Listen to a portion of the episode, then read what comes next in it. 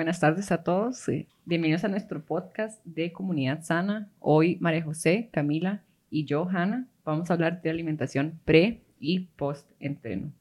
Bueno, como ya todos saben, cada vez existen más personas que realizan actividad física y bueno, todos sabemos, ¿verdad?, que la pandemia ha hecho que las personas concienticen más acerca de su salud y todos aquí sabemos que la alimentación antes y después del ejercicio es algo sumamente importante. Entonces, hoy nosotras vamos a hablarles de esto en cuanto a qué se debería comer antes y después del ejercicio según los objetivos de cada persona. También es importante que tomemos en cuenta lo que es el horario de entrenamiento para que así podamos establecer lo que son las comidas adecuadas para el antes y el después del entrenamiento. Entonces, les vamos a enseñar que es importante que tenemos que eh, señalar tres factores a la hora de poder llevar una buena alimentación. También es importante que tomemos en cuenta el horario de entrenamiento para así poder establecer lo que son las comidas adecuadas para antes y después del entrenamiento. Es importante que destaquemos tres factores a la hora de llevar una buena alimentación en conjunto con hacer ejercicio. Existen lo que llamamos las tres R's de la recuperación deportiva mediante la nutrición, las cuales van a ser recargar, reponer y rehidratar. Entonces les vamos a explicar un poco cada una de estas y en qué etapa deberían de ser aplicadas. Bueno, antes del entrenamiento es importante recargar el cuerpo con nutrientes que nos van a dar energía. Para lo que es importante el consumo de carbohidratos o como comúnmente los conocemos las harinas. Por ejemplo, están el pan, la avena, arroz, las pastas, los cereales, también está el azúcar y las frutas que nos van a aportar carbohidratos para dar una fuente de energía al cuerpo. Estos carbohidratos nos ayudan a aumentar las reservas de glucógeno, la cual va a ser nuestra principal fuente de energía. Cada organismo es distinto al igual que el tipo e intensidad de ejercicio que realice cada persona, por lo cual no podremos brindar cantidades exactas de cuánto se deberá consumir. Sin embargo, y es básico incluir los carbohidratos antes de hacer ejercicio. También debemos de mencionar lo que es la proteína. Esto es muy importante tanto antes como después de entrenar, por lo que es recomendable que incluyamos al menos una fuente de proteína en las comidas previas al ejercicio, como por ejemplo podemos incluir huevos, lácteos, carnes e incluso leguminosas.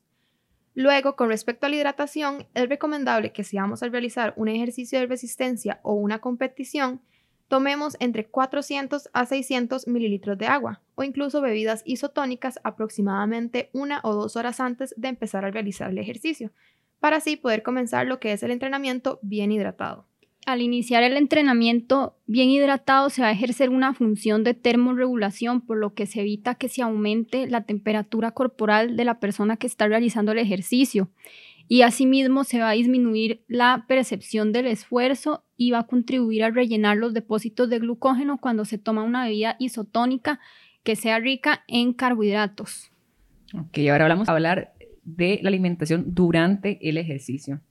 Bueno, en algunos deportes, especialmente de resistencia aeróbica y competitivos, como por ejemplo maratones, ciclismo o triatlones, que son actividades con una duración mayor a dos horas, el cuerpo necesita constantemente rellenar las reservas de glucógeno que acabamos de hablar, por lo que se debe incluir un poco de carbohidratos simple durante la actividad. Por ejemplo, puede ser bebidas deportivas, barritas o geles energéticos y que se recomiendan que mejor sean bebidas o geles, ya que el organismo podrá digerirlo mucho más rápido que algún alimento sólido. También es importante que debemos mantener un buen ritmo de hidratación constante a lo largo de la actividad que estemos realizando, que prevenga una deshidratación que interfiera con nuestro rendimiento. Para esto es recomendable el uso de cinturones o portabidones donde se pueden colocar las botellas con líquido y tenerlas a fácil alcance para poder hidratarse. Ok, bueno, también un poquito de lo que es el post-entrenamiento Después de entrenar, entramos en una fase de reposición de nutrientes. Entonces, aquí es recomendable que se consuma proteínas para ayudar a lo que es la construcción muscular y poder reponer y recuperar la degradación de las fibras musculares que fueron afectadas durante el ejercicio. Se dice que una vez que se termina de entrenar hay que comer inmediatamente, pero no, no es necesario se puede consumir proteínas, ya sea 30 minutos o hasta una hora después de haber terminado el entrenamiento. Y también es importante mencionar que después del entrenamiento los músculos necesitarán una adecuada recuperación durante las 24 horas siguientes, por lo que es importante estar consumiendo fuentes de proteína a lo largo del día, ojalá en todos los tiempos de comida incluirlas.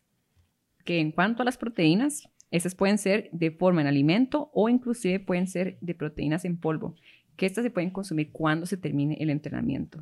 Entonces, esas proteínas pueden ser tanto de origen animal como de origen vegetal. Entonces, entre ellas tenemos eh, las carnes, huevos, lácteos, las leguminosas como los frijoles y los garbanzos. Cuando el entrenamiento es de larga duración, se recomienda consumir después del mismo alimento rico en carbohidratos en conjunto con las proteínas, o sea, un combo de ambos, para ayudar a reponer y recuperar. También es importante incluir fuentes de antioxidantes que se encuentran en los alimentos como las frutas y los vegetales. Cuando hacemos ejercicio, el cuerpo entra en cierto nivel de estrés o daño celular, el cual se deberá mitigar mediante un buen aporte de esos antioxidantes.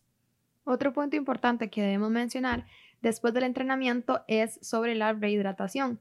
Durante el periodo de entrenamiento habrá una pérdida significativa del líquido en el cuerpo, la cual ha sido expulsada ya sea por el sudor o por la orina por lo que es recomendable consumir una bebida hidratante de electrolitos de sodio y potasio que nos va a ayudar a aumentar lo que es la retención de líquidos y suministrar el electrolito que ha sido eliminado por el sudor, al igual que el agua, de manera constante a lo largo del día, para así poder recuperar este líquido previamente perdido.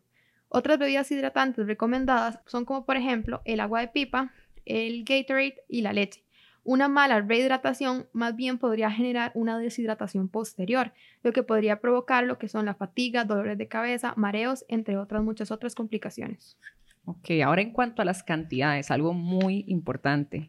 Las cantidades van a depender de cada persona, de su peso, de su requerimiento energético y de su objetivo, ya sea el objetivo de perder de peso, mantener el peso o inclusive el objetivo de aumentar masa muscular.